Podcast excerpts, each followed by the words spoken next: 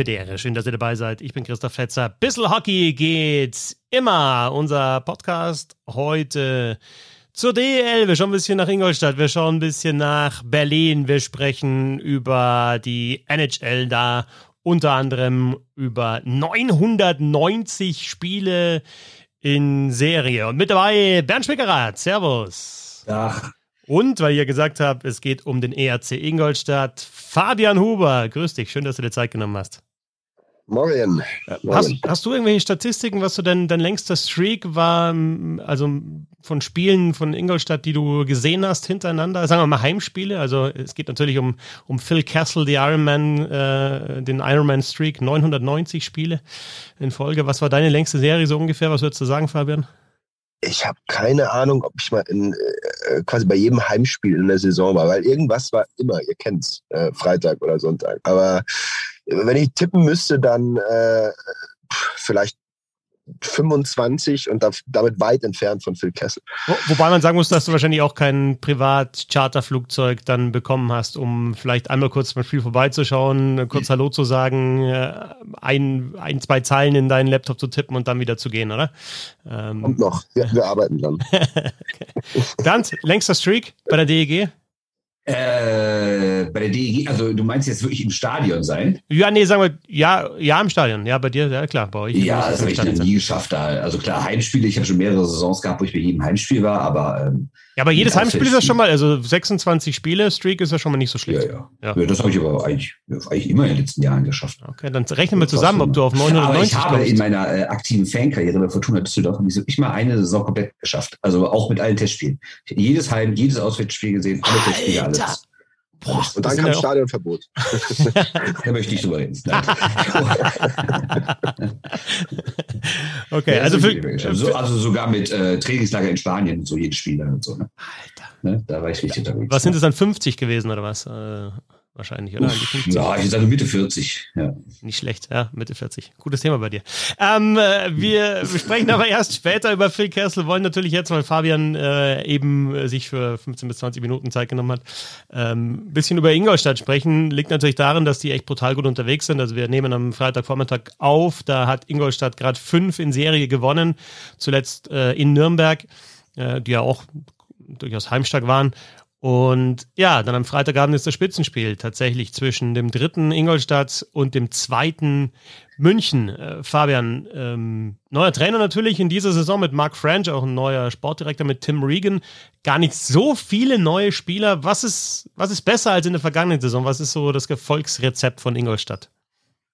Es ist so ein bisschen lapidar zu wiederholen, weil Mark French das immer äh, gebetsmühlenartig äh, runterrattert nach jedem Spiel, aber die Struktur ist wirklich ähm, eine andere. Und ich glaube, man, man merkt das vor allem an, an äh, ja, den Neuzugängen auch ähm, hinten. Also wenn du so einen Maury Edwards, oder nicht den Neuzugängen, aber wenn du so einen Maury Edwards oder einen Matt Bodie hast, du erwartest irgendwie, dass, dass sie Wunder spielen und dann ihre Punkte machen, aber sie sind auch beide nicht mehr so auffällig. Klar, Edwards hat abgebaut und Bodie auch ein bisschen, aber ich würde trotzdem sagen, im Rahmen dieses Systems ähm, funktionieren die einfach äh, gut. Also die, an denen kann man sehen, die spielen nicht mehr so spektakulär wie vielleicht die letzten Jahre, aber es funktioniert hinten drin. Und ähm, während unter Doug Shedden dann teilweise du du hast es ja selbst auch oft gesagt, du echt so ein spektakuläres Spiel hattest in Ingolstadt, aber du dann auch mal zwei, drei Eier noch ein Drittel gefangen hast, weil du zu viert vorgelaufen bist und keiner abgesichert hat, hast du jetzt echt so ein, ja,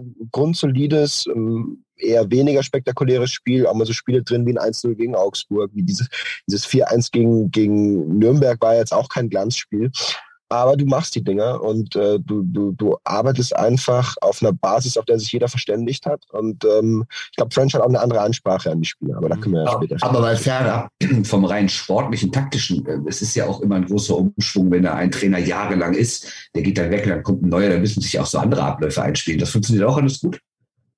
Ja, also ich glaube, die Spieler ähm, wissen wirklich, woran sie sind. Ähm, Gerade jüngere Spieler sagen, so, das ist das sind komplett andere Ansprachen im Training. Ich meine, der Trainer, Trainerstab wurde ja auch verbreitert. Ähm, da sind jetzt zwei, drei Leute auf dem Eis, nicht mehr ein oder zwei. Ähm, das hat sich, glaube ich, wirklich eingespielt. Also Mark French gilt ja auch so ein bisschen als Players Coach. Er muss dann wohl vor, ähm, vor der Saison wirklich mit jedem Spieler gesprochen haben, hey, wie, wie hältst du es, wie willst du, dass wir kommunizieren und ähm, muss es auch durchziehen, ja. Das war auch ähm, das tatsächlich jetzt gegen Nürnberg haben nicht unbedingt auf konkrete Nachfrage, aber sowohl Wojtek Stachowiak vor dem Spiel als auch Mirko Höflin nach dem Spiel gesagt. Also Stachowiak hat einfach gesagt, er hat mehr Selbstvertrauen. Du hast ja in der Eishockey News, Fabian, auch darüber gesprochen, dass er einfach dieses Selbstvertrauen auch braucht für sein Spiel.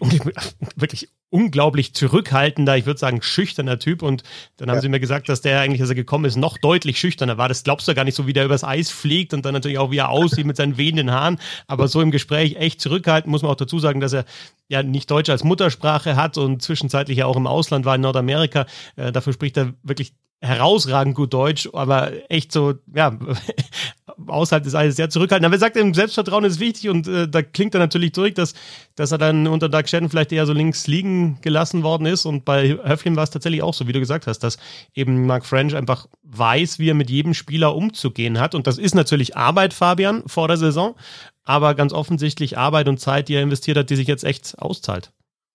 Ja, und äh, auch wenn man sich die Eiszeitenverteilung zum Beispiel ansieht, ich, ich fand es immer so ein bisschen platt, immer über Selbstvertrauen zu sprechen, aber wenn du dann als Stachowiak auf einmal äh, irgendwie drei, vier Minuten in Überzahl spielst, klar, jetzt auch notgedrungenermaßen, weil dir deine zwei besten Center wegbrechen, ähm, aber das hat auch schon davor angefangen, dass die vierte Reihe eigentlich nie weniger als zehn Minuten Eiszeit hatte und, und ähm, Shedden war eher einer, der dann wirklich auf seine Spieler ähm, ähm, auf die Topspieler gesetzt hat, wo dann mal ein Simpson irgendwie 22, 23 Minuten Eiszeit hatte.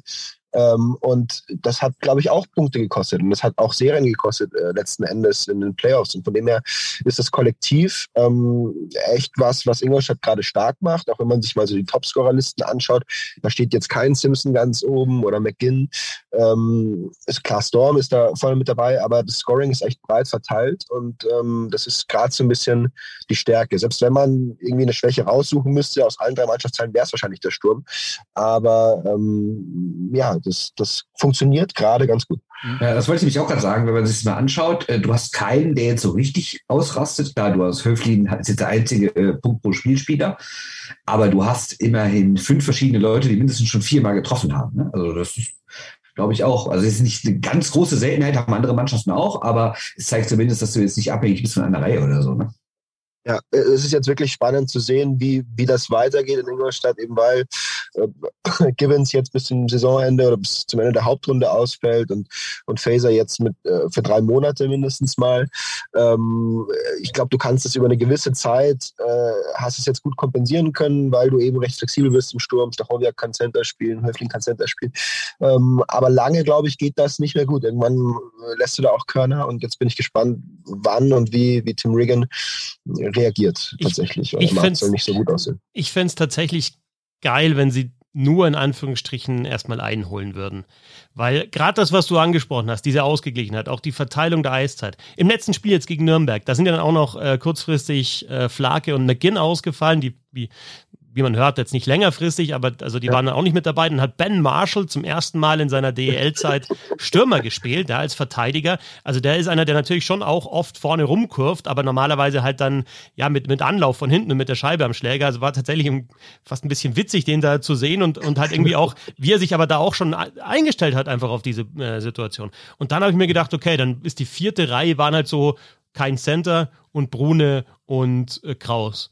Und dann denkst du ja, okay, wir sind in der DEL, ja, die sitzen halt, die spielen mit drei Reihen und irgendwann kommen vielleicht dann Bruno und Kraus mal für einen Wechsel.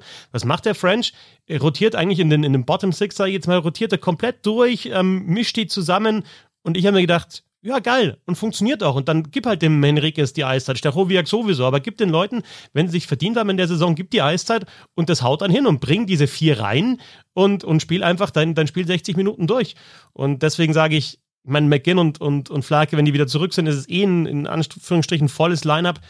Äh, ich fände schon cool, wenn, wenn dann weiterhin auch die, die deutschen Spieler die, die Eiszeit bekommen würden, weil, wie Bernd gesagt hat, Höflin ist bester Scorer, Stachowiak ist aktuell auf zwei, äh, punktbester Verteidiger ist ein Leon Hüttel. Ja, dann hast du mit, mit Kevin Reich noch einen Torwart, der zwei Shutouts hat. Also das ist schon auch auffällig, dass eben die deutschen Spieler wirklich, wirklich überzeugen bis jetzt. Das ist ein richtiger Mann angesprochen. Äh, Fabian, erzähl mal bitte, was mit dir und Ludwig passiert ist. Ich meine, der galt immer als Talent, so ist er nicht, aber äh, der hat jetzt nur noch zwei Punkte weniger als in der kompletten Vorsaison. Ne? Also was ist da passiert? Ich, ich kann es mir auch nicht wirklich erklären. Ich, hab, ich hatte den Eindruck, er schießt auch öfter, er traut sich mehr ähm, zu. Ich meine, als offensiv starker Verteidiger galt er, galt er ja schon immer, aber ich glaube, ähm, du hast in, in der Entwicklung von vielen DL-Verteidigern gemerkt, so wenn die, wenn die reinkommen in die Liga, dann, dann ist erstmal Defense first. Also dann, dann wollen die sich defensiv stabilisieren, wollen da irgendwie mithalten, keine Fehler machen. Bei Hüttel ähm, hat dieses Offensivtalent schon im letzten Jahr angeklungen, aber wie du sagst, jetzt explodiert er punktemäßig ja komplett. Hat auch, muss man ehrlich sagen, ein bisschen Glück. Also oft sind es dann einfach Scheiben, die er vors Tor schmeißt und die dann abgefälscht werden oder ähm, er, er, ist dann mal frei. Ja, würde ich fast ein bisschen, da würde ich echt ein bisschen widersprechen, weil der also auch wirklich ein gutes Gefühl hat, wie er die Pucks da durchbringt. Also das, das, das siehst du schon auch, dass der oft halt eben äh, lateral skatet, also von rechts nach links oder links nach rechts, um dann eben auch zu schauen, wo ist die Schussbahn. Also logisch gehört ein bisschen Glück dazu dem, zu dem Scoring, aber das ist glaube ich auch eine Qualität, die er hat, dass er den Puck einfach durchbringt, oder? Das absolut. Und ich habe ihn auch letztens gefragt, als wir gesprochen haben, ey, äh, schießt du eigentlich mehr in diesem Jahr oder hast du das Gefühl, du schießt mehr, du schießt anders, du schießt ausgewählter oder hast du irgendwas verändert in einem Offensivspiel? Und er meinte tatsächlich nein. Ähm, also ich meine, sein, sein ähm, Reihenpartner mit Bodie ist, ist der gleiche, wobei da French auch immer ein bisschen rumrotiert hinten drin. Ähm, aber ich kann mir das tatsächlich nur so erklären, dass, dass er ähm, ja jetzt auch mit einem anderen Selbstvertrauen nach vorne spielt, nachdem das, das erste Jahr so gut gelaufen ist und er da so eine gewisse Stabilität einfach hat. Ich meine, das darf man auch nie vergessen. Leon Hüttel spielt da hinten drin auch ähm, nicht wie ein U23-Spieler, sondern wirklich wie ein sehr, sehr reifer, ähm, gestandener DL-Profi. Und ähm, äh, ja, umso schöner zu sehen quasi, dass er jetzt offensiv auch wirklich ähm, wirkt und vielleicht auch das kompensiert, was, was Edwards oder Bodie, wobei Bodie jetzt, glaube ich, langsam kommt, aber Edwards vielleicht nicht mehr so leisten kann wie vor zwei, drei Jahren, als er in Ingolstadt war. Weißt du, an wen er mich ein bisschen erinnert? Nur mit schnellerer Entwicklung? Einen anderen deutschen ja. Ingolstädter Verteidiger, nämlich Fabio Wagner. Also ich kann mir auch gut vorstellen, dass dieses, äh, dass, da, da Wagner ein guter Mentor ist. Also Wagner ja auch einer, der, der vor allem über die defensive Stabilität in frühen Jahren eher halt eher so harter Hitter und Verteidiger und dann eben so diesen anderen Aspekt äh, noch mehr reingebracht hat in sein Spiel. Ich denke, Hüttel hat offensiv mehr Qualitäten oder mehr Potenzial ja. noch, aber so irgendwie von der Entwicklung, ja, spielt das erstmal sicher, spielt das erstmal stabil und dann nimmt das andere dazu, kann man es, finde ich, schon so ein bisschen mit Fabio Wagner vergleichen. Und es gibt insgesamt da viele, viele, viele Verteidiger, die Hüttel eben da tatsächlich gut auch auf dem Eis coachen können in Ingolstadt. Bei, bei Wagner war das Interessante, fand ich damals, dass der die ersten ein, zwei Jahre, ich glaube, er kam ja ähm, 2014 nach Ingolstadt, also zur Vizemeistersaison dann, ähm, äh, komplett wild auch rumgelaufen ist. Also teilweise Open Ice Hits und Checks gefahren hat. Wenn du jetzt von dem Fabio Wagner stehst, also ich meine, der spielt immer noch hart, aber fair. Ähm, der war, der war ganz zu Anfang echt ein, ein ganz anderer nicht Spielertyp, aber ist da ganz anders rumgelaufen und aufgetreten auf dem Eis. Und äh, das hatte Hüttel zum Beispiel gar nicht so im letzten Jahr in seiner, in seiner ähm, Newcomer-Saison. Ähm, der hat auch hart gespielt, aber nie übermotiviert ähm, irgendwelche gefährlichen Hits gefahren. Also ich halte echt viel von dem. Und ähm, bevor ich es vergesse, weil du vorhin angesprochen hast, du hoffst nicht, dass zwei, zwei neue Stürmer äh, kommen jetzt in Ingolstadt. Ich glaube nicht, dass es der Fall sein wird. Also Tim Regan hat jetzt ein Interview gegeben im Donaukurier, wo er sagt, ähm, wir schauen uns explizit nach einem äh, Importstürmer ähm, um, um eben noch eine Notlizenz irgendwie zu haben für den späteren Teil der Saison. Ähm, und ähm, er kam, wie gesagt, gerade zurück von der Scouting-Tour jetzt in Nordamerika, die er eh geplant hat. Ich habe noch nicht mit ihm sprechen können, aber ich denke, da wird nicht so viel passieren. Da wird ein Stürmer kommen und das, das war es dann erstmal. Fünf Siege in Serie, Tabellendritter, ähm, in diesen fünf Spielen nur sechs Gegentore kassiert. Insgesamt die beste Defensive der Liga. Äh, Penalty Killing, kein Gegentor in diesen fünf Spielen in Unterzahl. Ähm, Überzahl hat sicherlich noch Luft nach oben. Auch so Spieler wie Simpson scoren da nicht so. Ähm, sind andere, die die Punkte machen. Also es gibt tatsächlich sogar noch was, was Ingolstadt verbessern kann. Aber lass uns vielleicht zum Abschluss nochmal zurück auf Mark French kommen. Wir hatten ja dieses Thema Torwart rausgenommen gegen Düsseldorf. Ich meine, Bernd hat das ja aus nächster Nähe verfolgt. Ähm, Fabian, du hast ja auch deine Einschätzung hier dazu abgegeben. Ähm, ist nicht gut gegangen, aber er hat es zumindest probiert. Solche Geschichten wie teilweise im Spiel mal vier Stürmer aufs Eis zu bringen und einen Verteidiger, wenn du aufholen musst oder wenn du ein Tor brauchst eben dieses ja, Eiszeitmanagement, auch der Umgang mit ähm, deutschen Spielern, der Umgang insgesamt mit den Spielern, ist schon, ja, schon, schon, schon ein sehr spezieller äh, Trainer und schon wirklich sehr frischer Wind, den er reingebracht hat in die Liga. Oder übertreibe ich da jetzt? Nee, auf jeden Fall. Also ich habe selten einen ähm, Trainer mit so einer klaren Vorstellung, und in Ingolstadt hat man viele Trainer erlebt, aber mit so einer klaren Vorstellung von Eishockey erlebt und mit so einer Variabilität, also auch der Vorcheck.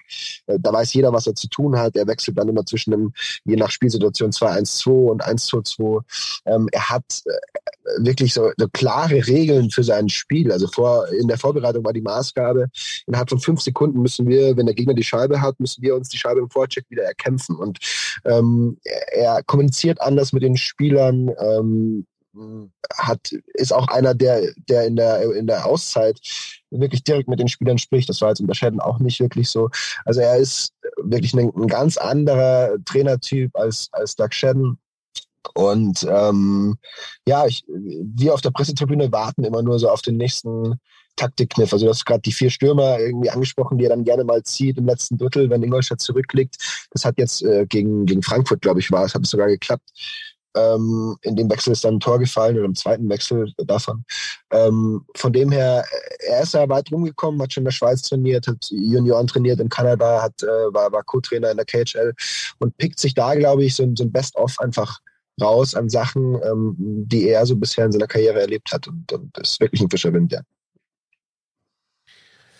Spitzenspiel, Wochenende ist es sogar für Ingolstadt. Also jetzt haben sie als Tabellendritter erst das Heimspiel gegen München, die sind Zweiter und dann am Sonntag spielen sie in Bremerhaven, die sind ja aktuell Tabellenführer. Das heißt also auch interessantes Wochenende für Ingolstadt. Insgesamt eine interessante Entwicklung. Ja, Satz jetzt. Ja. Danach wissen wir wirklich, wo sie stehen. Ja, genau, da, genau. Das ist jetzt richtungsweisend. Ja. Bremerhaven ja, übrigens. Ja. Das, hast du, das hast du am Mittwoch schon gesagt. Ich wollte dir fast schreiben auf WhatsApp. Zu Hause gegen Bremerhaven. Zu Hause, ja. Halloween-Spieltag. Und dann Dienstag, glaube ich, in. Aber, aber da, hat, äh, da hat Ingolstadt ja diverse Trikots, äh, die sehr gruselig aussehen. Ne? Das passt. Oh ja, also jetzt mal ganz ehrlich, äh, das von Mirko Höflin jetzt, das dritte, das er designt hat, ist natürlich, schaut komplett anders aus als die, die man kennt von Ingolstadt, aber die finde ich ganz geil. komplett scheiße. Nein. ich bin ehrlich Ey, gesagt, ohne Witz, das, das mit dem, das Neon-Trikot ich finde, das war, also war natürlich im, im, am Fernsehen, das ist natürlich Wahnsinn. Kompletten Fall für den Haag. Und Nein. ich finde, ich finde, ich finde das geil. Also sowas, also äh, äh, Cameo muss man nicht reden, äh, brauche ich überhaupt nicht. Aber ähm, dieses Neon-Trikot, warum nicht? Ja, es kommt auch echt gut an, leider. Also wenn man sich die, die Fankurve mal ansieht, ja, dann siehst du immer so ein versprenkelte Neon. Kannst gar nicht reinschauen, weil irgendwie, oh, blendet schon wieder. Oh, na, da kann ich nicht hochschauen. Ja, ja. Und der Schwingerrad, ja, ab einem gewissen Alter, ab einem gewissen Alter, Bernd, ne, also ja. Ich meine, du musst dich einfach auf solche Sachen einstellen, auf Lacrosse-Tore im Eishockey, auf ein bisschen modernere Trikots und so. Also sei da mal ein bisschen flexibler. Okay, mein Fehler. Aber, aber dazu noch ganz kurz, ich bin froh, dass sie den, den Stil nicht weitergefahren haben, weil wir hätten ja nur zwei Stabilo Farben irgendwie äh, oder Markerfarben gefehlt. Mit ich verstehe nicht, warum die nicht längst einen Werbevertrag mit, mit, äh, mit irgendeiner Firma haben. der, der Edding unter den DL-Clubs, äh, der jetzt Ingolstadt. Fabian, äh, danke dir und ja, dann auch mit diesem Wochenende natürlich äh, viel Spaß. Äh, gegen München zu Hause und natürlich zu Hause dann gegen Bremerhaven am Sonntag. Sorry für die Verwechslung. Absolut. Jungs, danke und viel Spaß noch. Alles Gute, ne? Ciao, ciao. Das also das Team, bei dem es gut läuft in der DEL. Vielen Dank an Fabian Huber, den ihr auch in der Eishockey News natürlich lesen könnt zum deutschen Eishockey, vor allem zum RC Ingolstadt. Ja, dann Bernd, hast du in der FAZ jetzt einen Artikel geschrieben über ein Team, das äh, ja erschreckend schwach, möchte ich fast sagen, gestartet ist. Den zweifachen Meister, zuletzt die Eisbären Berlin, haben jetzt zwar gestern Abend, Donnerstagabend gewonnen, allerdings gegen die Bietigheim Steelers, also ja, gut, das erste Spiel gegen die haben sie verloren gehabt, ne? also kannst jetzt auch nicht sagen, gegen die musst du schlagen. Ich finde es immer brutal schwierig, wenn ein Team, bei dem man weiß, der Kader ist gut, die waren noch erfolgreich in letzter Zeit, der Trainer kann was, wenn es da nicht so richtig läuft und ich glaube, es ist viel Spekulation, weil sie nicht in der Kabine. Hast du irgendwelche Erklärungsansätze, die über ja Verletzungsprobleme und ja, da kommt eins zum anderen und so hinausgehen? Ähm, irgendwelche Zahlen vielleicht, ja, irgendwelche irgendwas handfestes. Natürlich nicht, du hast ja der Artikel gelesen. nee, also ernsthaft, es ist, ja, es ist ja auch nicht dieser eine. Und du kannst ja jetzt nicht wirklich sagen, okay, den ist irgendwie die komplette erste Reihe ausgefallen oder, oder die hassen alle den Trainer auf einmal oder den spielen ohne Torwart oder so. Ist, es gibt ja wirklich nicht diesen einen Grund. Es ist halt wirklich, wie ich es da geschrieben habe, dieses Puzzle von tausend Einzelteilen. Aber eine Sache, die ich wirklich wichtig finde, ist vor allen Dingen die Belastung. Äh, weil Natürlich äh, haben andere Mannschaften auch viele Spiele, andere Mannschaften reisen auch durch die Gegend. Alles verständlich. Aber die Eisbären haben in den letzten noch nicht mal zwei Jahren extrem viel Eishockey gespielt. Also erstmal hatten wir diese, diese Saison, die erst ja dann Ende Dezember begonnen hat die dann äh, sehr schnell durchgeprügelt wurde in wenigen Monaten. Dann kam die erste Saison mit 15 Teams, wo du auch noch eine Olympiapause hattest, wo du auch alle zwei, drei Tage gespielt hast. Und jetzt hast du wieder eine Phase, wo du alle zwei, drei Tage spielst. Und jetzt kommt bei den Eisbären noch hinzu, dass sie im Gegensatz zu den meisten anderen Mannschaften ja diese Saisons auch komplett erlebt haben. Immer bis ganz am Ende, weil sie halt Meister geworden sind. Dann spielst du halt automatisch das letzte Spiel der Saison. Und sie haben halt wirklich deutlich mehr Eishockey, äh, Eishockey gespielt als andere Mannschaften. Dann kommt auch noch hinzu die ganze Reiserei mit der Champions League und sowas. Plus, was ich ja in dem Artikel geschrieben habe, die Nationalspieler, die hatten noch Deutschland Cups, die hatten zwei Weltmeisterschaften, die hatten Olympische Spiele, dafür sind sie noch mal um die halbe Welt gereist. Du hast ja die Marcel Nöbels, genau, hast du genau, da, genau ja. Für Marcel Nöbels habe ich es ja ausgerechnet und jetzt mit dem gestrigen Spiel, also am Donnerstagabend in Bietigheim, hat Marcel Nöbels seit Anfang 2020 äh Quatsch, Ende 2020 hat dieser Mann 172 Pflichtspiele gemacht. Ich meine, das ist doch komplett absurd, oder? Ja, ist brutal. Gut, du kommst, ich glaube, du kommst halt dann, wenn du natürlich NHL spielst und dann vielleicht noch ein Turnier, irgendwie so, oder, oder halt komplette Playoffs, dann kommst du auch auf mal um die 100 halt äh, im Jahr. Aber logisch, und das halt dann nicht nur in einer Saison, sondern in der nächsten dann auch. Also ohne Pause. Nöbel ist ja auch immer bei den Turnieren dann dabei. Olympia, WM in einem Jahr, alles mitgenommen. Champions Hockey League, DEL bis zum Schluss, alles mitgenommen. Ja. Und Nöbel funktioniert ja sogar noch gut, ne? Also der punktet ja ohne Ende, ne? Aber ähm, er ist ja auch nicht der einzige Nationalspieler. Und dann gab es halt auch wirklich viele Wechsel. Ne? wir haben es vor der Saison schon gesagt, das ist ein sehr großer Umbruch von der Mannschaft, die zweimal in Folge Meister geworden ist und er eigentlich nicht in der Lage ist oder nicht immer die besten Spiele abgeben muss, weil sie finanziell in der Lage ist, die meisten zu halten. Trotzdem gab es einen relativ großen Umbruch und vergleicht zum Beispiel auch mal die Meistermannschaft von 221 mit dem aktuellen Kader oder noch krasser, guck dir mal den 220er Kader an. Wie unterschiedlich der ist. Also der ist ja, ist ja echt nicht mehr so viel übrig. Und das ist jetzt auch nicht so lange her, ein bisschen mehr als zwei Jahre. Ja, und, und du hast halt natürlich ähm, auf, auf in allen Mannschaftsteilen dann eben echt wichtige Spieler verloren. Und das schmeißt das Gleichgewicht äh, auf dem Eisen in der Kabine, glaube ich, schon ein bisschen durcheinander. Was mir extrem wichtig ist, äh, hier auch nochmal den Namen Tobias Antschitschka zu erwähnen. Ja, habe ich auch dazu aufgeschrieben. Ja. Weil also ich weiß nicht, wie oft ich jetzt schon vor allem in den sozialen Medien gelesen habe. Natürlich schaust du dir die Save Percentages an in der Liga und der Mann, der halt einfach äh, Stammgoalie ist und die beste Save Percentage hat in der Liga, ist Matthias Niederberger. äh, 92,4 Prozent. Nur Marvin Küpper ist besser, aber der hat erst vier Partien bestritten. Und das ist eben der Ex-Goalie der Eisbären Berlin. Und logisch, äh, tut das weh und auch den Fans weh, dass der weggegangen ist und jetzt in München ausgerechnet auch noch beim Finalgegner spielt. Aber Anschitschka war schon mal Top 5, er ist jetzt aktuell Top 10 äh, die haben kein Torwartproblem. Also wirklich nicht. Also wenn du ein Top 10 mit dieser Mannschaft und mit, mit diesen Feldspielern, ein Top 10 Goalie, vielleicht sogar potenziell Top 5 Goalie hast von der Save Percentage, dann brauchst du da, dann kannst du, das kann der fünfte bis zehnte Punkt sein, wo du dann irgendwann sagen kannst, okay, der ist vielleicht nicht so erfahren genug oder macht dann vielleicht in der entscheidenden Situation nicht den Save. Aber schau der Niederberger an, dem ist in, äh, jetzt, äh, welches Spiel war das, wo er mal eingefangen hat, kurzes Eck, wo er durchrutscht. Klar, hält er alle anderen 19 Schüsse, die er bekommt, aber lässt dann auch mal einen rein. Also auch nicht so, dass der komplett unfehlbar ist. Der hat einfach eine bessere Mannschaft vor sich sich, die be besser funktioniert, besser arbeitet, was weiß ich. Aber das auf den Torwart zu schieben, ist viel zu einfach. Ist mir auch zu einfach, zumal Anschischkai, wenn man dieses äh, Held über Ligaschnitt sich anguckt, ist er deutlich drüber. Also er hat bisher, wenn jetzt der Durchschnitts, äh, der fiktive Durchschnitts-DL-Torwart bei den Eisbären im Tor stehen würde, hätten die deutlich mehr Tore kassiert. Ne? Also der spielt wirklich über dem Schnitt, der gehört zu der besseren Hälfte dieser Liga. Trotzdem muss man natürlich sagen, wenn man den besten oder einen der drei besten Torhüter jetzt zwei Jahre im Tor hat, ist das natürlich schon schlechter als vorher. Was natürlich auch erwartbar ist, gar kein Vorwurf an Antitschka. Man kann ihn nicht direkt mit dem besten deutschen Torhüter vergleichen. Aber trotzdem ist es natürlich ein bisschen schlechter. Und wir müssen natürlich auch über Markan reden, weil Antitschka nicht jedes Spiel macht und Markan fällt schon sehr ab. Klar, der ist noch mal jünger. Alles verständlich. Aber gestern war ja auch wieder, glaube ich, ein gutes Beispiel. Du siehst, dass der wirklich gute Saves macht, auch spektakuläre Dinge, als das Spiel so auf das Messer schneide war. Andererseits, dann kassiert er dieses 1-1, total äh, schräger Schuss irgendwie von weit außen, den muss er einfach halten. Da gibt's nichts.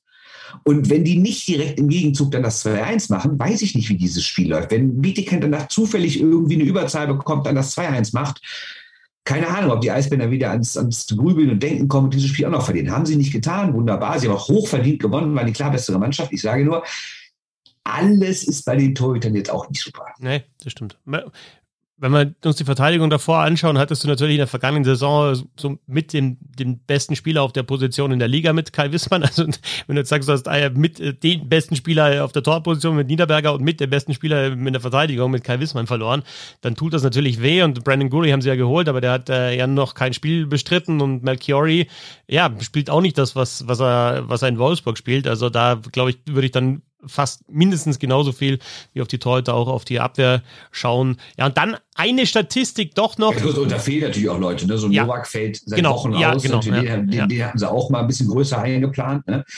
Und ja, du hast recht. Mercury ist sich da. Hördler spielt vielleicht ein, zwei Reihen zu hoch mittlerweile. Muss vielleicht mehr Eiszeit nehmen, als er eigentlich sollte.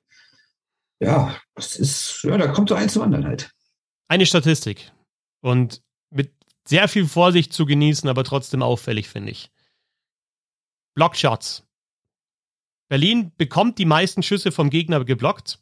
Logisch, du spielst gegen den zweifachen Meister, bist top motiviert, willst gegen diese Top-Mannschaft alles zeigen, haust dich rein.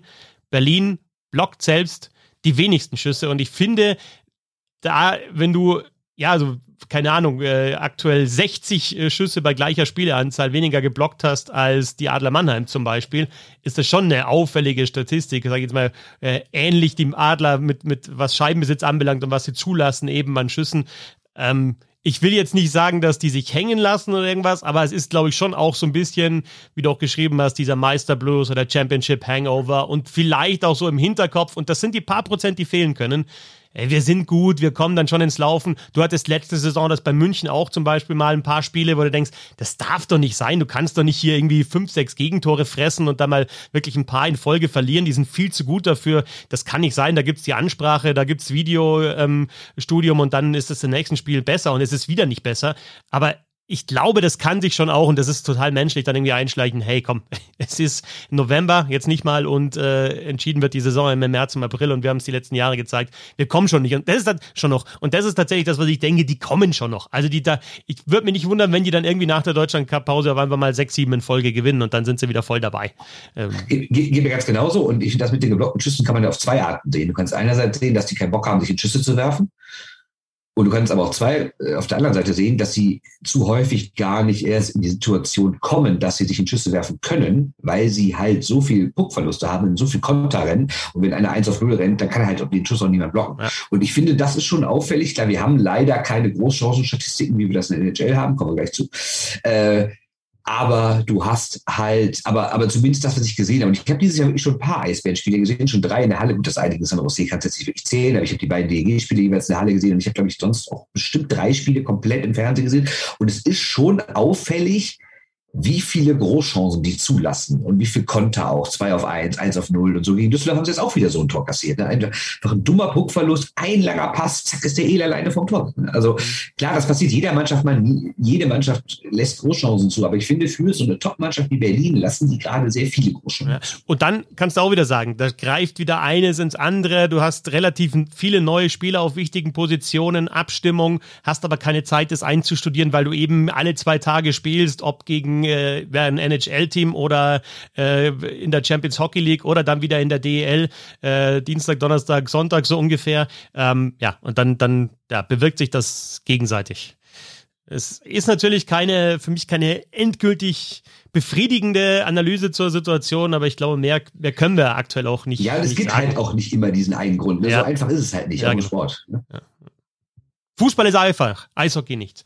Äh, du ja, hast diese, der, diese, diese, diese Großchancen-Statistiken ähm, angesprochen. In der NHL willst du da vielleicht zu den Vancouver Canucks äh, überleiten, die. Genau, die, weil ja, wir sind ja solche Profis. Wir haben uns vorher gesagt, komm, wir sprechen über Berlin und Vancouver. Da ist voll Krise. Was passiert in der Nacht oder in dem Abend, bevor wir aufnehmen? Gewinnt Berlin und gewinnt Vancouver. Also wunderbar. Ja, aber für Vancouver ja. war es halt der erste Saisonsieg, ne? Der allererste, ja. Und wenn du die Großchancen ansprichst, ich, äh, keine Sorge, ich haue jetzt nicht hier mit Zahlen zu, aber sagen wir mal drei Zahlen mal zumindest. Und das sind Corsi Expected Goals und Großchancenverhältnis. Und da sind die jedes Mal deutlich unter 50, bei Großchancen sogar 41 Prozent nur. Also was Vancouver da aktuell spielt, wir dürfen nicht vergessen, das sollte dieses Jahr mal wieder in die Playoffs gehen und da so, ah, jetzt schaffen wir es, jetzt haben wir quasi so den kleinen Turnaround, den haben wir hinter uns und jetzt greifen wir wieder voll an und Peterson und Hughes und alle möglichen Leute sind jetzt so, kommen jetzt so in ihre besten Jahre und Bruce hinter der Trainerbank hat ja auch so super funktioniert und naja, die verlieren halt nicht irgendwie unglücklich, sondern wenn du nur 41 Prozent der Großchancen selber hast, äh,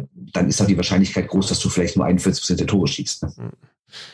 Ja, du hast schon Namen angesprochen. Also wenn du jetzt, sag ich mal, alle drei Positionen mal rausgreifst, hast du Thatcher Demko im Tor, du hast Hughes in der Verteidigung und du hast eben Elias Pettersson im, im Sturm, die alle jung sind. Pettersson ist 23, ähm, Quinn Hughes ist Anfang 20, Demko ist zwischen 26, äh, also Quinn Hughes auch 23 wie Patterson, aber das sind so die drei, wo man wahrscheinlich sagen würde, okay, um die bauen die jetzt die Mannschaft auf. Ähm, Fanbase in Vancouver natürlich auch immer ein großes Thema. Wir erinnern uns zurück, 2011, äh, Niederlage im Stanley Cup Finale ähm, gegen die Boston Bruins, als es danach wirklich so Riots gab, auch in, in der Stadt. Ähm, ja, und, und was ich aber Beschimpfungen natürlich gegen die Spieler, das ist jetzt wieder so ein bisschen ähnlich. Wir erinnern uns, dass, dass JT Miller und auch seine Familie da durchmachen musste. Ähm, ja, auch wieder so eine Geschichte, die sich gegenseitig äh, potenziert, weil Geduld, glaube ich, ist in Vancouver und den Fans nicht so groß. Die haben noch nie einen Stanley Cup gewonnen. In den 90ern waren sie einmal im Finale um Pavel Bure gegen die Rangers verloren und eben das, was ich angesprochen habe, jetzt 2011 gegen die Boston Bruins. Äh, Eishockey, verrückte Stadt. Ich war da selbst schon mal. Also es ist schon echt krass, wenn du da, äh, ich war damals zur Fußball-Weltmeisterschaft 2014, war ich in, in Kanada und da siehst du natürlich in Kanada vom Fußball fast gar nichts, aber du siehst überall irgendwo einen Canucks-Spieler äh, hängen. Wo die eigentlich in Brasilien war, ne? Na, du siehst überall halt einen, einen Canucks-Spieler hängen und äh, ja, auch in den Sportsbars läuft halt Eishockey. Also ähm, jetzt noch die Seattle Kraken da mit dazu, ne? die, die ja dann so der, der Rivale sind, ganz in der Nähe an der Westküste. Äh, also irgendwie doch wie gemacht so eine Situation, ein paar gute junge Spieler und dann läuft's nicht. Ja? Und dann ist, ist, ist ja irgendwie auch bis zum gewissen Grad verständlich, dass die Fans sauer sind, aber äh, die überziehen es auch gerne mal in Vancouver. Ja, dass jetzt schon wieder Trikots fliegen, also mehr fernab davon, wie man auf die Idee kommen kann, irgendwie 250 Dollar äh, Leibchen aufs Eis zu schmeißen, aber gut. Ja, wenn Glück hast, drei Seiten schmeißt zurück, ne? Irgendwie. Das stimmt, ja, das ist gut. Aber ich meine, wer, wer sich solche Tickets leisten kann, der kann sich wahrscheinlich auch ein paar Trikots im Jahr äh, als Wurfgeschoss leisten. Nee, aber du sprichst ja richtig an, also äh, es ist einfach eigentlich ist, sind, sind die Voraussetzungen wunderbar. Reiche Stadt, Halle ist voll, alle Eishockey begeistert. Da wollen Leute auch, glaube ich, gern leben, weil es einfach eine schöne Stadt ist. Und trotzdem funktioniert es irgendwie nicht. Und vor allen Dingen, es funktioniert ja auch seit Jahren nicht. Seit 2014, ich habe extra noch nachgeschaut, ist Vancouver genau zweimal in die Playoffs gekommen. Und trotzdem, also ich meine, da würde man ja eigentlich sagen, okay, wer so selten in die Playoffs kommt, der hat dann zumindest super gedraftet, hat super Talent, der hat nicht mehr die ganz schlimmen Verträge, hat irgendwie Geld übrig und hat Talente, um in den nächsten Jahren was aufzubauen. Jetzt ist Vancouver, wie gesagt, seit 2014 genau zweimal in die Playoffs gekommen und trotzdem haben sie genau null Euro im Gehaltstopf frei und sie haben einen der schlechtesten Prospect Pools der kompletten Liga. Ich habe gerade mal äh, bei EP Ringside nachgeguckt, weil die haben ja auch immer so Rankings, da steht Vancouver auf 28. Also das heißt jetzt, das ist natürlich kein abschließendes Urteil, aber das kommt ja auch nicht von ungefähr. Und ich frage mich, wie man, wie man diesen Dreiklang schaffen kann mit nie Playoffs erreichen, kein Geld haben und keine Talente haben. Wie geht das? ja, ist schwierig. Stimmt, aber also gut, keine Talente würde ich jetzt so gar nicht, also ganz jung Prospects nicht, aber jetzt, also. Natürlich so, laufen da gute Leute Ja, rum. aber so ein paar, paar rangezogen jetzt auch. Ich finde jetzt auch der Supporting Cast, also da würde ich jetzt, äh, Brock Besser würde ich dann vielleicht eher noch so, ähm, Brock ja, Besser hat genau null Saisontore, aber okay. Ja, aber aktuell auch verletzt, ne, Brock Besser. Ähm, also in, in, in, im Sturm, dann hast du noch einen Oliver Eckmann, Larsson und so, das sind ja auch alle Spieler, die dann auch gut bezahlen. Das ist JT Miller, das ist natürlich auch ein großes Thema mit einem, mit einem langfristigen Vertrag ausgestattet, der jetzt erst, wo er dann so um die 30 ist, erst anfängt. Also in der nächsten, in der Saison 23, 24, da kriegt er seine 8 Millionen. Und er ist halt eigentlich nicht der Spieler, der da die meiste Kohle verdienen sollte im Sturm. Also es ist alles irgendwie, wenn die, wenn die den jetzt halten und sagen, okay, du kriegst jetzt für die vier Jahre, drei, vier Jahre, wenn wir halt den, den Aufbau machen, du bist ein erfahrener Mann, du bist wichtig in der Kabine, ähm, wir wollen dich dafür auch bezahlen, aber dazu zu sagen, okay, der ist mit, mit 38, ist der halt noch mit 8 Millionen Dollar auf dem Gehaltszettel, ist halt schon auch irgendwie krass. Es ist immer die gleiche Diskussion bei den Verträgen. Äh, wenn er sie da nicht kriegt, die, die, die, die Millionen, dann kriegt er sie vielleicht woanders und sie wollten ihn halten und was weiß ich, was da alles passiert ist, aber trotzdem, der, der Vertrag sieht nicht gut aus. Also überhaupt nicht gut aus. Ich meine, der Mann ist 29. Ja. Und der, der, das ist ein Siebenjahresvertrag, der nächstes Jahr beginnt. Und äh, also ja, wir wissen das alte Thema, dass Leute in der NHL gerne für vergangene Leistungen bezahlt werden. Aber müssen es dann immer diese, diese Monsterverträge sein, genau wie du richtig sagst, gibt ihm doch drei, vier Jahre, dann ist doch gut. Mhm. Ne? Und jetzt, also ja, er hat letztes Jahr durch wie viele? 99 Punkte gemacht oder so, war eine überragende Saison. Ne? Aber wie viele gute Jahre hat er noch? Drei, vier? Und dann hast du den irgendwann, dann ist er irgendwann 36, 37 und läuft da mit einem 8 Millionen Vertrag übers Eis. Also, das ist doch komplett Banane, sowas. In der letzten Saison waren es tatsächlich 99 Punkte, ja, genau. Und 32 Tore ja. ge gemacht. War natürlich auch seine mit Abstand beste Saison, aber jetzt auch, wenn man sich da die Zahlen anschaut, ist zwar noch früh in der Saison, aber ähm, da haben sie im PDO-Cast drüber gesprochen, äh, sind ja mit den, mit den Zahlen immer sehr, sehr, sehr weit vorne. Äh, irgendwie auch so Expected Goals oder äh, Scoring Chances vor und against. Er ist einfach für ein, für ein ja, Center in den Top 6 ist er einfach, ja, hat, hat er die, die Qualität nicht, glaube ich, die, die Position dann so zu spielen. Oh, ähm, 99 Punkte, das ist schon ganz nett. Da kann ich auch auf ein, zwei Gegentore, äh, oder kann ich ein, zwei Gegentore verschmerzen. Ja gut, aber du brauchst ihn halt defensiv ganz genauso. Ja, ja gut, und die 99, Klar. jetzt, ja, vier Tore, sieben, sieben Spielen, ja, also ich, ich sage jetzt auch nicht, das aktuell ist völlig okay, aber lass dir mal 35 werden und dann irgendwie eine Mannschaft haben, die sonst dann sind irgendwie, ja, die, die, die Pattersons und Hughes sind dann 28 und äh, ja, eigentlich im allerbesten Alter und äh, ja, du könntest dir 8 Millionen wahrscheinlich deutlich besser ausgeben für, äh, für andere Spieler und vielleicht besser. Was ist ja eigentlich mit Hughes? Also ich meine, natürlich ja, ist es ein guter Mann, aber wenn du mal überlegst, dass wir vor so drei Jahren, zwei Jahren war die große Debatte, oh, jetzt kommt Hughes gegen Makar und viele haben Hughes besser gesehen. Und ich meine, mittlerweile gibt es doch keine Diskussion, Makar ist doch fünf Klassen besser, oder? Ja, das, also das tatsächlich habe ich mir genau die gleichen Gedanken auch gemacht, dass die irgendwie so auf, auf Augenhöhe waren und wer noch vielleicht früher den den, den, den Punkt zum Rekord, zum, zum Rookie-Rekord oder zum U23-Rekord oder sonst was macht. Und Makar hat natürlich auch die, die bessere Mannschaft um sich rum, aber keine auch als Einzelspieler, ja. als Einzelspieler, ähm, ja, überhaupt keine, überhaupt keine Diskussion. Ähm, aber ich denke, das spielt dann schon auch eine Rolle, dass du dich, wenn du das Umfeld hast und eben ein erfolgreiches Umfeld um dich hast, dann eben noch besser entwickeln kannst und äh, schau dir mal insgesamt die Verteidigung bei den Colorado Avalanche an, wie viel Entlastung dann Makar auch ähm, ja, bekommt und wie viel Unterstützung dann von, von anderen Topspielern und das ist einfach bei, bei Vancouver dann nicht der Fall. Trotzdem These, wenn Vancouver morgen Detroit anruft und sagt, wir tauschen Hughes gegen Seider 1 zu 1, macht Detroit das nicht. Nein, nie im Leben. Bist du wahnsinnig. Nie im ja, Leben. Aber vor zwei Jahren hätten sie es sofort gemacht. Ja, vor zwei Jahren schon. Wer tauscht aktuell Seider 1 zu 1? Gegen wen? Also, Gut, gegen Makar würde ich Gegen Makar, ja. Nein, sagen wir fünf Verteidiger, gegen die du Seider 1 zu 1 tauschen würdest. Ja, ist schwierig, schwierig. Dalin vielleicht noch, aber sonst. Ja, oder halt, oder äh, noch ein Hetman, ja, ähm, ja, weil, weiß ich nicht. Hätte man das zehn Jahre älter oder noch mehr, ne? Also. Ja, wenn du, wenn du jetzt Erfolg haben willst, Josi, Hetman, da, aber, aber vom gleichen Alter her, da fällt mir tatsächlich jetzt nur Makar ein, da, wo ich sagen würde, okay, sagen wir unter 25, äh, 1 zu 1 Tausch, Seider gegen Makar. Dalin auch. Dalin ja, Dalin, auch. ja. Power vielleicht noch, ein Jahr warten. Wow, weiß man ah, nicht genau. Ah, ja, ja, aber äh, Dalin, weiß ich gar nicht, Dalin, weil, weil Seiler einfach defensiv nochmal so viel stärker ist. Nee, also ich, ich glaube, ich würde bei, ich würde nach Makar wird schon schwierig, wenn du sagst U25. Ja, kommen wir nochmal zurück zu Vancouver. Was natürlich bei denen wirklich verrückt ist, dass die an den ersten vier Spieltagen jeweils mit zwei Toren geführt haben. Es ist ja nicht so, als würden die irgendwie jedes Spiel 5-1 verlieren, sondern die sind ja sogar in der Lage, gut zu starten, in Führung zu gehen, sogar mit mehreren Toren und trotzdem kriegen sie hin. Gut, wie gesagt, ne, muss man alles ausklammern. Diese Nacht haben sie es dann mal geschafft. Aber wie kann man denn viermal mit zwei Toren führen und dann noch so einbrechen? Also das ist doch auch dann eine mentale Sache, oder? Ja, muss es ja sein, logisch. Auch. Aber also immer mentales, aber two, two goals in Hockey, Worsley, uh, two goals Worsley in Hockey erstmal, ja, um hier mal eine, eine Phrase rauszuhauen. Ja, viel zu, viel zu viele, viel zu viele Fakten und Statistiken kommen da von deiner Seite. Two, two, uh, two goals Worsley in Hockey.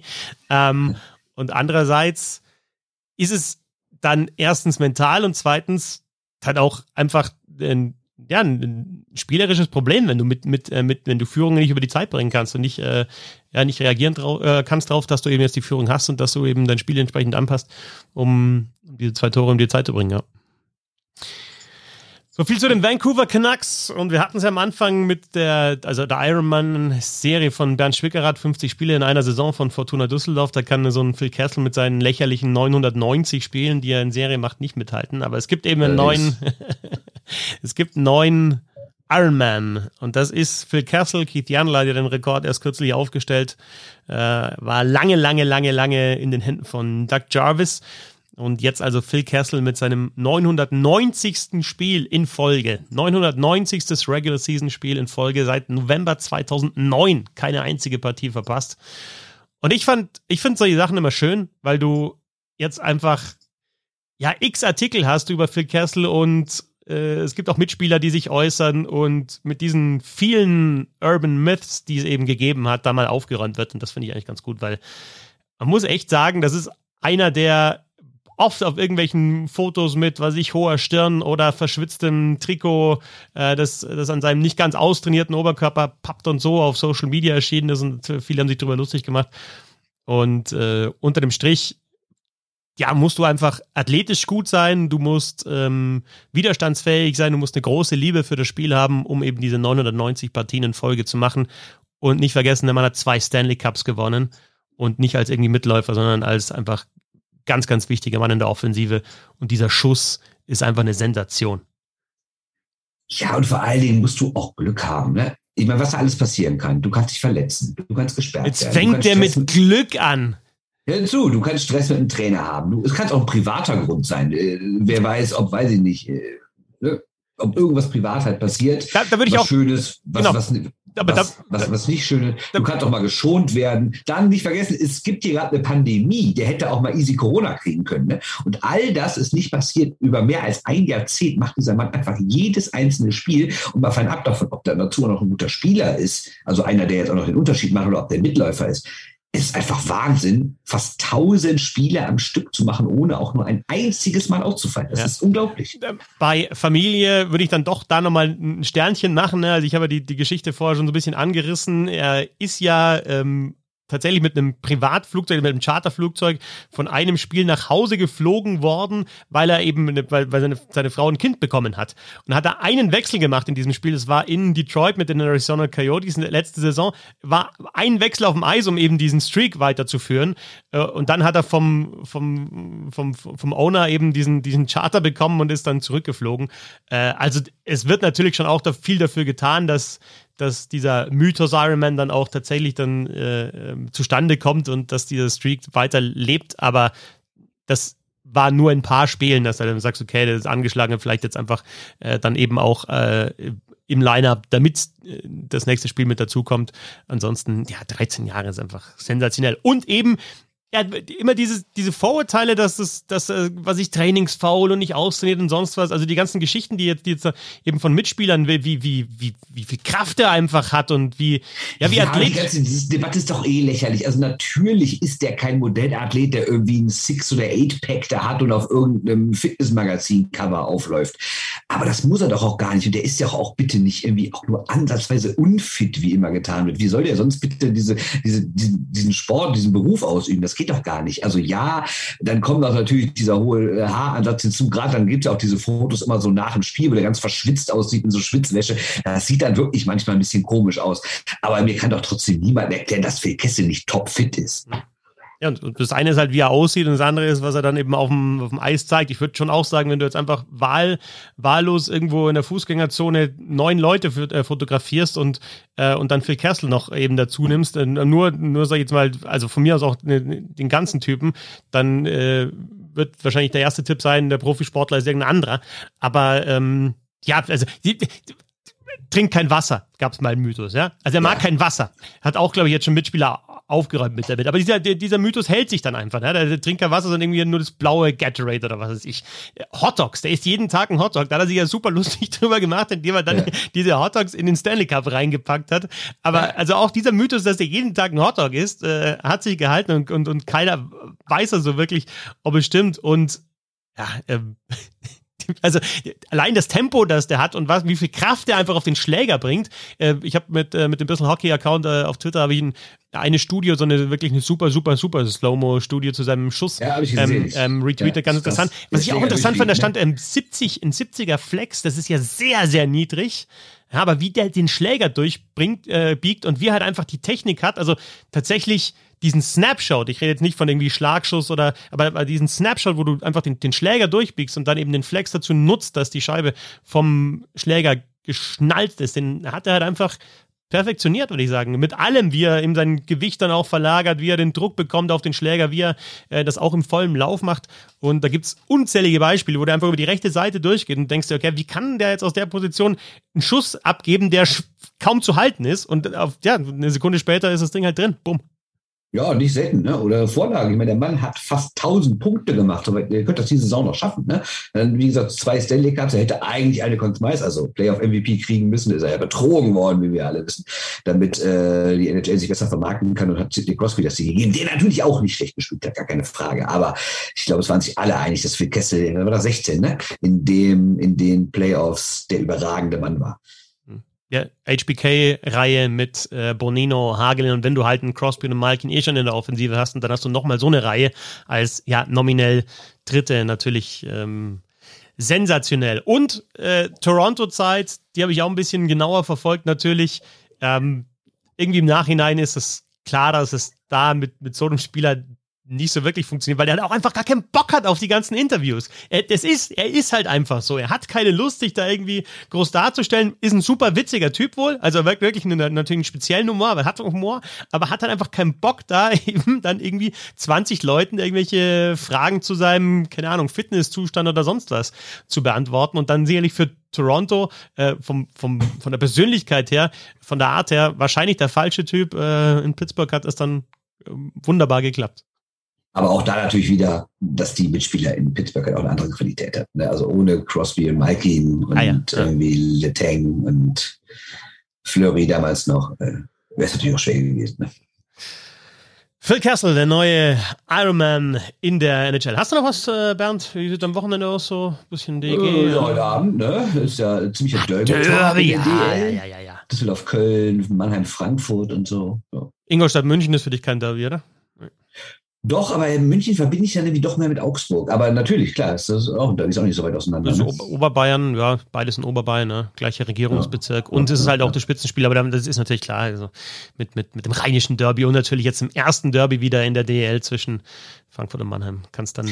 Ja, ich verstehe auch nicht ganz, hat man das absichtlich gemacht, dass man sagt, wir machen hier den großen Derby-Tag? Das Das finde ist ich ja doch- okay, aber, aber, aber ich finde, dann müsste man ihn auch so groß als Derby-Tag vermarkten. Genau.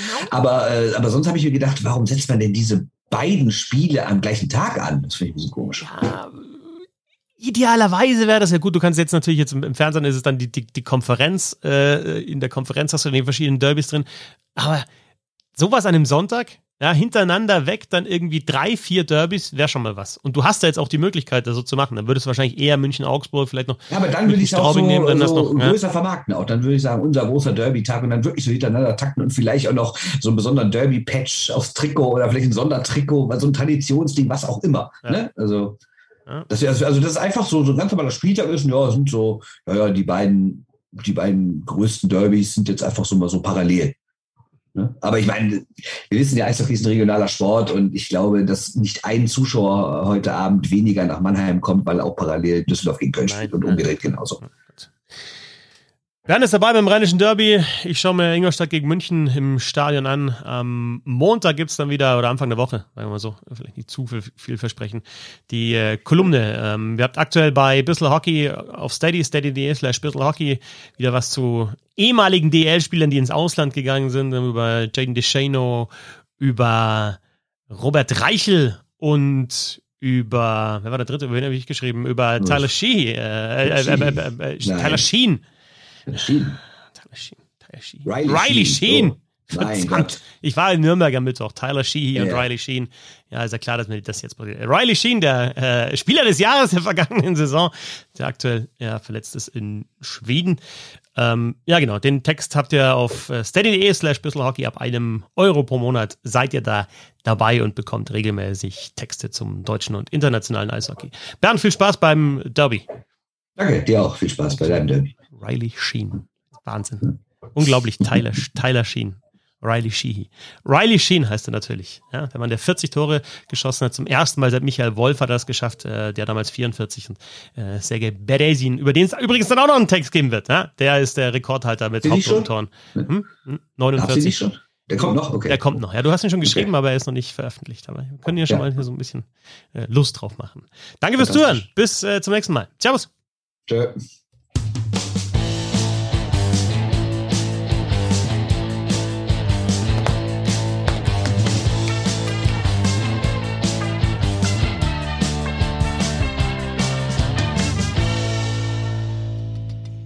Goal Song ist übrigens in der Mache für dich, ja, oder Vorstellungssong, äh, Bernd, ja. Also ist tatsächlich, was? ja, der, der, der Goal Song oder der, der, der. Echt? Ja, äh, Und wer macht den? ja, äh, also ich, ich will es noch nicht verraten, weil ich weiß nicht, ob es dann tatsächlich klappt, aber es ist wohl, es gibt wohl einen, der sich da tatsächlich Gedanken geil. macht. Und, ja, genau. Und dann, dann sage ich jetzt zum Abschluss tatsächlich nach dem, nach dem Closer auch nochmal, äh, um mit den Flippers zu enden. Was wären wir ohne unsere Freunde, ohne euch, die treuen Fans? Wie baut man eine harmonische Beziehung zu seinem Hund auf? Puh, gar nicht so leicht. Und deshalb frage ich nach, wie es anderen Hundeeltern gelingt, beziehungsweise wie die daran arbeiten. Bei Iswas Dog reden wir dann drüber. Alle 14 Tage neu mit mir, Malte Asmus und unserer Expertin für eine harmonische Mensch-Hund-Beziehung, Melanie Lippisch. Ist was, Dog? Mit Malte Asmus. Überall, wo es Podcasts gibt.